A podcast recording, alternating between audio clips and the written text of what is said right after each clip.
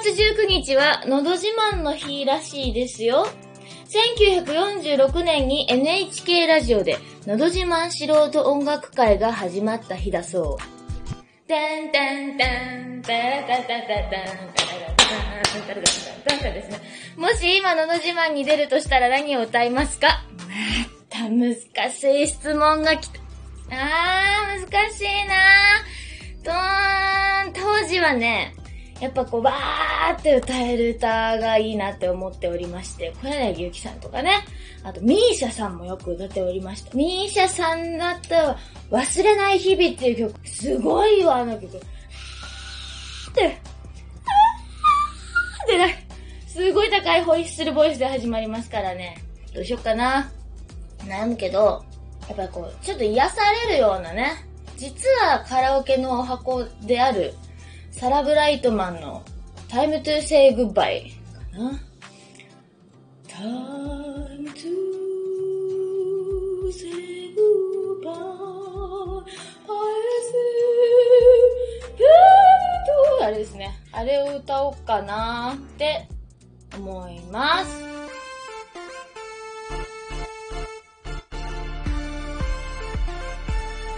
上田まりえの朝まで生返事。先週の撮影の写真が上がってまいりました。レシーチでもちろんあの撮るんですけれども、まあラッキーパンチでとか言って、フィルムでも撮っときましょうとか言うんですけど、ラッキーパンチどころの騒ぎではないです。毎回毎回毎回、結局現像してみて、私やっぱフィルムの方が好きだなとか、なんか、あ、やっぱこっちの方がなんかちょっと、ときめきますねとか、ワクワクしますねとか、心がきらめきましたとか、そんなことを言ってしまいますので、フィルムのね、現像が出てくる時のあの写真見た時の、わっわっこれはっていうあの感じとか、あとこう、ちょっと観光しちゃってる時のこう、赤くなってたりとか、する時のあの感じがもうね、たまらないですよね。いい具合にノイズ入ってんなみたいな。今回はちょっとね、アングルがちょっと特殊でして、まあ、ちょっとね、ちょっと、ちょっと特殊だったんで、フィルムカメラの一眼にこう手でピントをちゃんと目で見て合わせないとボケちゃうんですよね。ファインダーを除いてピントを合わせることができないアングルでもちょっと多少かなり撮りまして、合ってんのかピントと、とても心配しておりましたけれど、奇跡的に合ってましたね。1割かな。フィルム全部の中の1割は合ってたかなっていうぐらいの奇跡感でしたけれども、そのボケ感も良かったりする雰囲気系の写真も含めてかなり良かったので皆さん見られるのを楽しみにしていてください。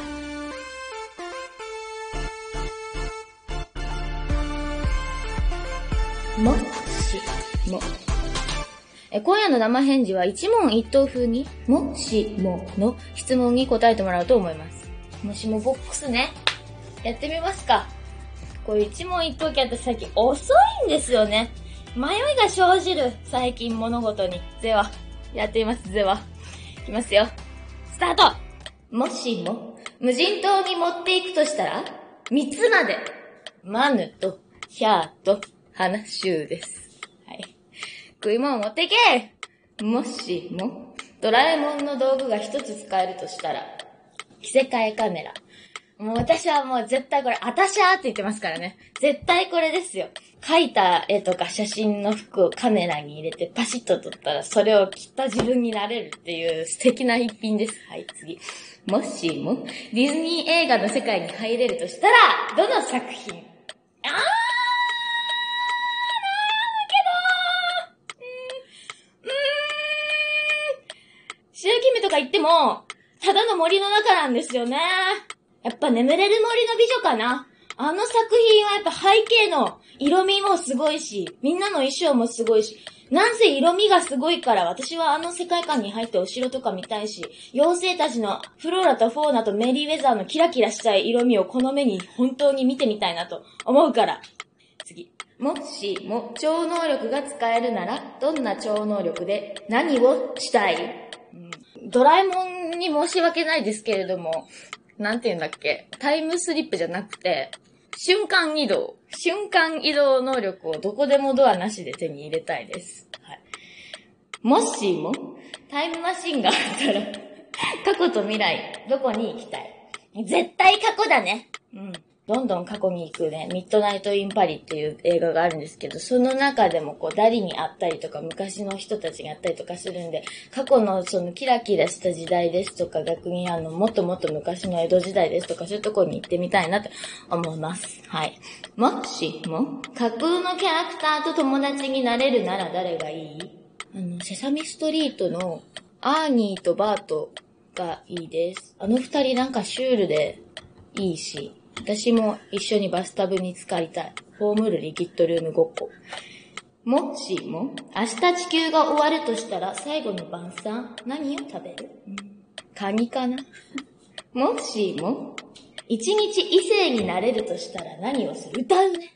私はもうあの、太い、低い声で歌ってみたい。歌を、しっかりと西城秀樹さんとか歌いたいです。もしも、今バイトをするなら何をしてみたい？ああ、それこの間考えたな。私ケーキ屋でバイトしたことあるけど、ケーキ屋の作る方をやりたいです。はい。うん、面白くないね。次。もしも、もうちょっとこの言い方飽きたし。今バイトをする間違えた。ギネスに乗るとしたら、どんな記録だと思う？ウインナーをたくさん食べる。乗れねー。もしも、抽選に当たって1年分の〇〇がもらえるとしたら、何が欲しい？チーズだな。一時期、チーズ嫌いなのかなって思ってしまった時期があってショックだったんですけど、やっぱ大好きでした。うん。カマンベールチーズをいっぱいがいいです。次。ラーメン、うどん、パスタ。もしも一生食べられなくなるならどれがマシ？うわー究極だーパスタ辛いなー好きだもんいろんな種類。チーズも好きだし。パッと作れるしなパスタはダメ。あげません。パスタは差し上げられません。ラーメンもなあれ食べるとな骨の髄が喜ぶんだよな豚骨を取って、マリエ骨が喜ぶからなうーん、ラーメンもダメだ。じゃあもう、すっごい辛いけど。ああ、辛い。さよならするなら。ああ、辛いなうどんで。あー、つらい。さよなら。はい。結構さっと答えれたんじゃないですか。マヌヒャー話がもう、サクッと出ましたもんね。それから、今の気分で明日地球が終わるとしたらで、カニと言ってしまいましたね。カニ、やっぱ私も関西人になったのかなトレトレピチピチカニ料理が好きになっちゃったのかな福岡時代そんなにカニカニカニカニカニカニ言ってなかった気がするな。寒いしね。ね、ウィンナーの大食いもね、宇都宮真紀さんに負けてるんで、もうギネスにはなれないと思いますけれども、やっぱこれでなりたいなっては思います。まさかの食べるの記録っていうね。はい。というわけで、初めてのコーナー、もしもでございました。わお !11 分。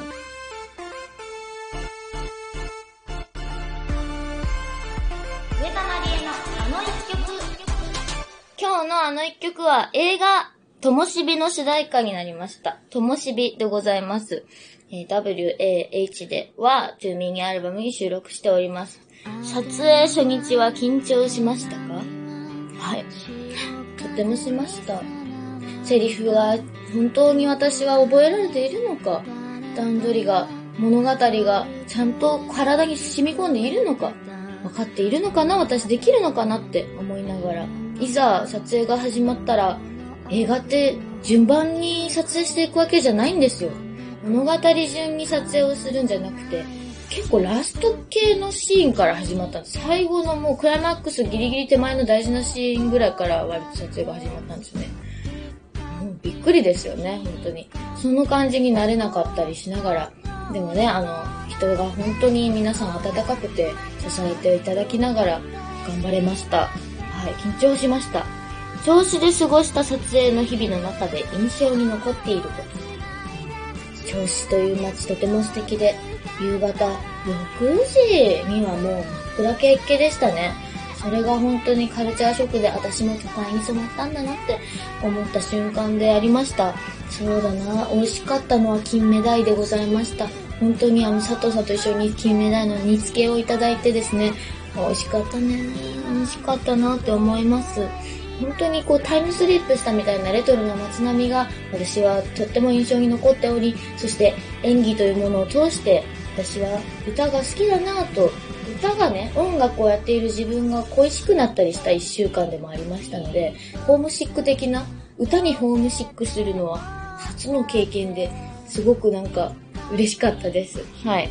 曲作りは悩みましたか？杉山監督にペーストのような曲がいいって言われてて、ペーストも確かに電車をモチーフにしている曲だし、ただあの曲は都会的な電車のモチーフだったので、もうちょっとなんか、ね、銚子電鉄といえば短くて、暖かくて可愛らしくて、古くて、そういうところがすごく胸にくる。その感じがこう出るといいなと思ったりもしました。悩んだっけ？作り始めさえすれば悩まなかったとは思うんですけれども、仮タイトルにペースト2とつけていたぐらい、ペーストを最初はイメージして書き始めたけれども、ペーストよりももっとこう、青春とか純粋さみたいなものが曲の中から透明感として出るといいなと思いながら作りました。アレンジがまた秀逸で、海辺に手紙が届くような、そんな感じのイメージのイントロになったので、それがいいなと私は思っております。はい。ああ、喋った。今夜も12分間のお付き合いどうもありがとうございました。寒いので本当に体にお気をつけて人生相談、恋愛相談、質問、普通歌などメールをたくさんお待ちしてます。朝まで生返事へのメールは info@ 上田まりえ .com まで。それでは皆さん、おやすみなさい。